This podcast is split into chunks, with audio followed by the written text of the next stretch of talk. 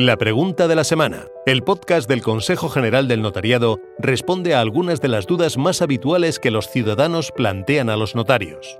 Esperamos que te resulte de utilidad. La pregunta de la semana es... ¿Cuánto cuesta un notario? Los notarios ofrecen asesoramiento gratuito sobre cualquier asunto jurídico relacionado con su labor. Usted y cualquier ciudadano pueden consultar sus dudas al notario que elijan, sin coste alguno, antes de contratar un servicio notarial en caso de contratarlo, los honorarios de los notarios están determinados por el Estado, por lo que todos los notarios cobran lo mismo por idéntico servicio.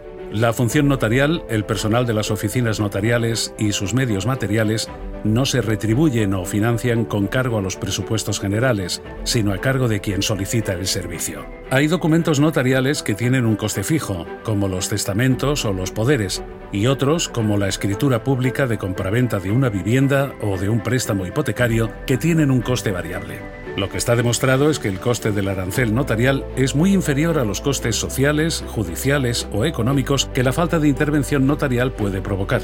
Y recuerda, es importante acudir al notario que libremente elijas y facilitarle toda la información. El notario te asesorará imparcial y gratuitamente. Además, los notarios están repartidos por todo el territorio nacional. Te será fácil encontrar uno cerca de tu domicilio o lugar de trabajo. Tienes un buscador a tu disposición en la web www.notariado.org